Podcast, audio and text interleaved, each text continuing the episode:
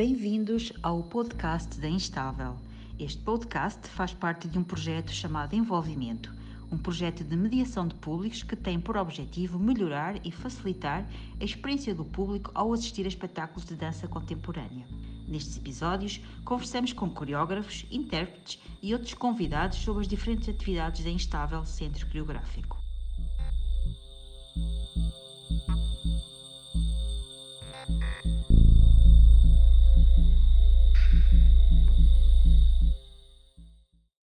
Hoje falamos com Carminda Soares e Margarida Monteni sobre Simulacro, uma criação apresentada no ciclo Palcos Instáveis em 2022, depois de um período de residência artística no Teatro Circo em Braga.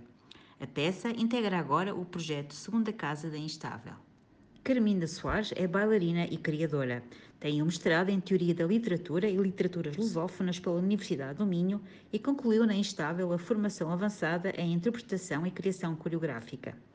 Trabalhou profissionalmente com Vitor Hugo Pontes, Eduardo Torroja, Sara Friedland, Ballet Contemporâneo do Norte, Catarina Miranda, Marianela Boan, Gonçalo Lamas, entre outros.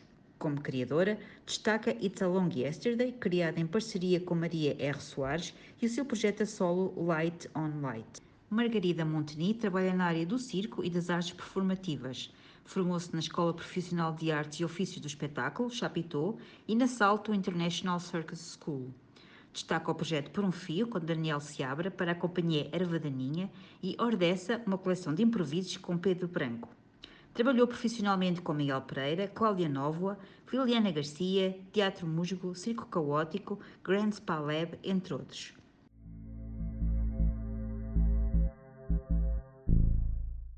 Bem-vinda, Carminda, bem-vinda, Margarida.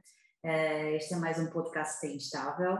Hoje vamos falar sobre a peça Simulacro, que foi uma peça uh, concebida no âmbito do projeto Palcos Instáveis uh, e que agora está a circular no âmbito do Palcos Instáveis Segunda Casa. Uh, a primeira questão que eu gostava de colocar tem a ver com a temática do simulacro em si, o tema do simulacro, onde vocês tentam abordar diferentes, formas, diferentes estados de intimidade, de tensão, de resistência e também falar um pouco sobre a intimidade entre os corpos, os corpos femininos. Há alguma razão para abordarem estes temas? Uh, enquanto mulheres, criadoras, intérpretes, querem falar um pouco sobre isto? Alguma mensagem a passar? Algum público específico a chegar? Eu acho que, que, sim, acho que isso foi um ótimo resumo sobre aquilo que é os temas fulcrais do simulacro. O simulacro é construído à volta da repetição, da tensão, da resistência e utilizando sempre a premissa da intimidade.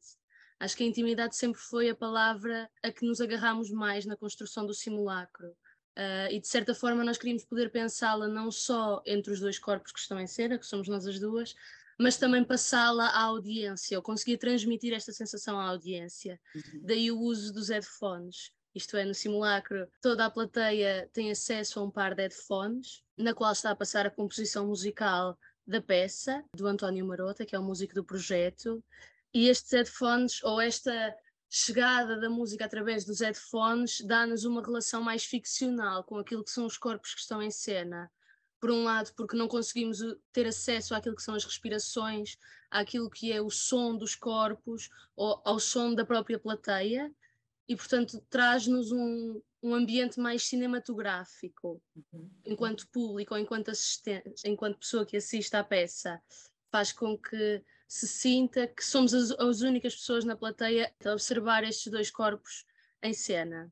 Amplia um bocadinho esta ideia de que estamos, o, cada, cada espectador está ali sozinho a ver-nos, não é?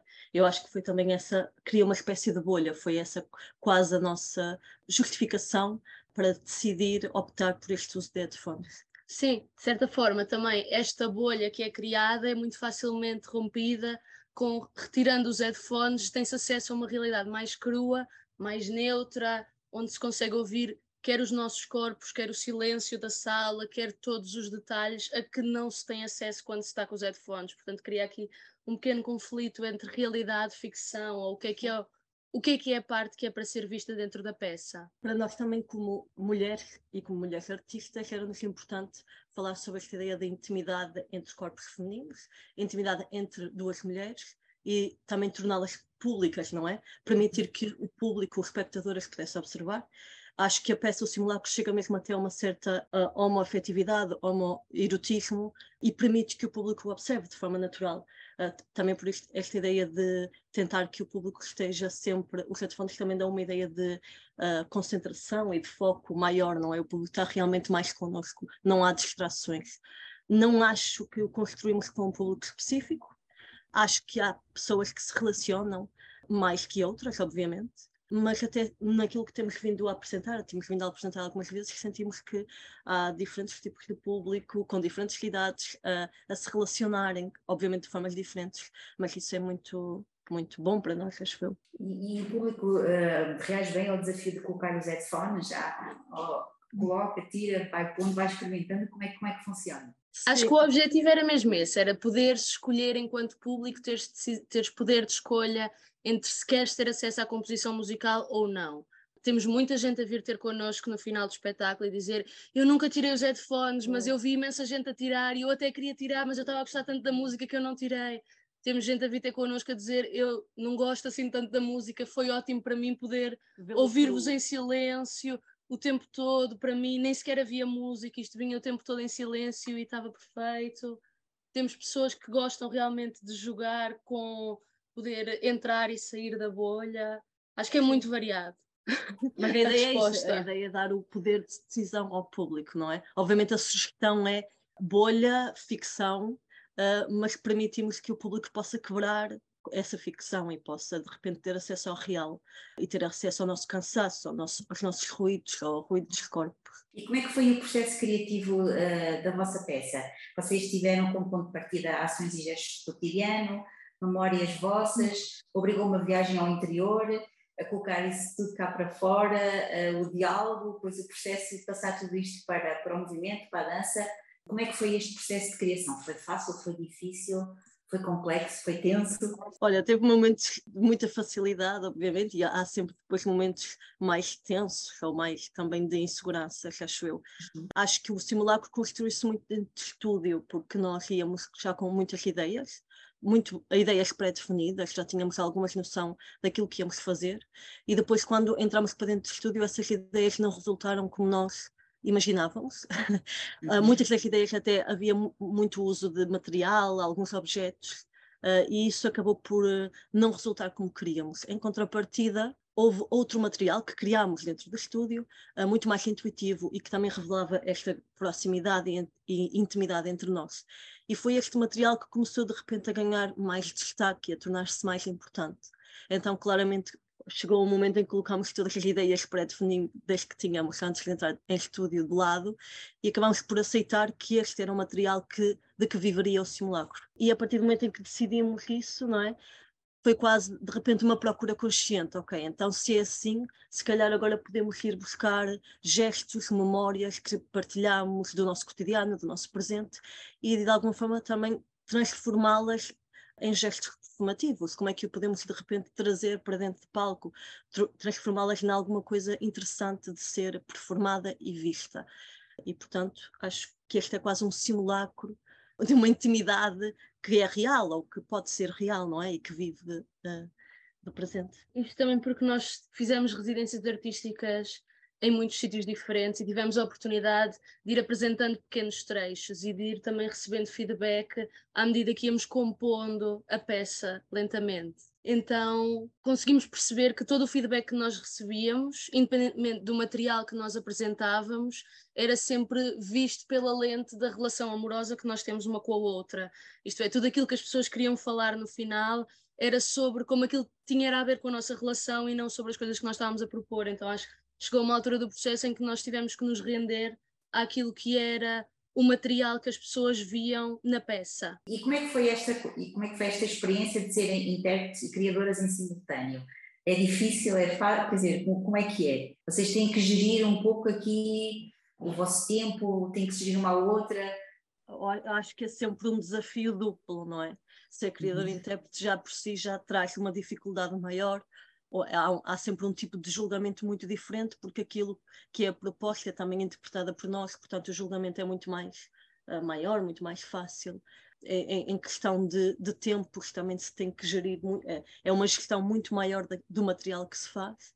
Neste caso em particular, acho que soubemos uh, geri-lo relativamente bem. Acho que no nosso caso, ou nesta peça do, do simulacro, acho que ele também não viveria ou não seria a mesma peça se não fôssemos Nunca, nunca é a mesma peça, não é? Mas aqui em particular acho que seria uma peça realmente muito diferente se não fôssemos nós as intérpretes, porque também vive deste uhum. lado do presente. Acho que ser uma peça de resistência há sempre uma vontade, quando uma pessoa está a falar do lado criador, não é? De ir até ao limite do corpo uhum. ou de testar os máximos das repetições e depois enquanto que uma pessoa depois passa para o lado uhum. de intérprete, é muito difícil de jogar, eu acho. Sim. por ser uma peça tão difícil fisicamente ou tão exaustiva, porque conscientemente nós queremos ir mais longe enquanto pessoa que está a ver de fora a peça, mas enquanto pessoa de dentro é preciso estar sempre a reafirmar de era isso que tu querias quando estavas ali a pensar sobre isto. Sim.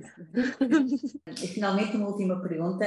Vocês são, são têm percursos diferentes, a Camila vem da área da dança, e tem ali uma, um, uma pontinha na área da, da lusofonia e do texto e do texto e da literatura.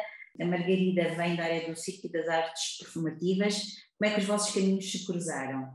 Foi, e, e, ao mesmo tempo foi, foi difícil conjugar as duas linguagens artísticas? O ponto de partida para esta colaboração acho que também foi realmente essa ideia de termos linguagens artísticas diferentes vivemos de áreas distintas. Também uh, falo por mim, uh, acho que há sempre muito esta curiosidade uh, sobre em relação ao, aos outros artistas, as práticas, ao método, criação. ao método que, que, usado, ao método de criação e, portanto, o interesse também de realmente poder encontrar esses outros métodos, essas outras práticas e poder usá-las depois mais tarde no meu trabalho. Aliás, as colaborações são sempre, para mim, criar em colaboração é sempre um momento de grande aprendizagem, porque realmente se revelam outras coisas que eu uh, não uso no meu dia a dia ou no meu dia a dia de trabalho, não é? De, uh, como criadora. Aqui em específico, a Margarida vem mais do circo, eu venho mais da, da dança. Acho que nunca quisemos criar uma peça que fosse catalogada muito, nem numa coisa nem noutra, ou seja, não queríamos uhum. catalogá-la como nunca pensámos em, em, em, criar alguma coisa que fosse para ser catalogada como dança ou que fosse para ser catalogada como circo.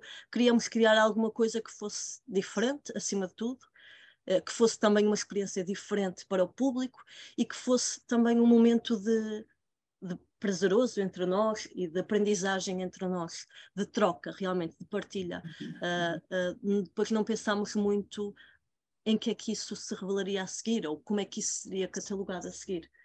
Ok, Camila e Margarida, muito obrigada pelo vosso testemunho. Foi, estou, tenho muita vontade de ver o espetáculo Simulacro, ainda não vi. Uh, quero muito estar convosco e muito obrigada também pela vossa participação, pelo vosso testemunho, ok? Muito obrigada. Muito obrigada. Obrigada, tchau.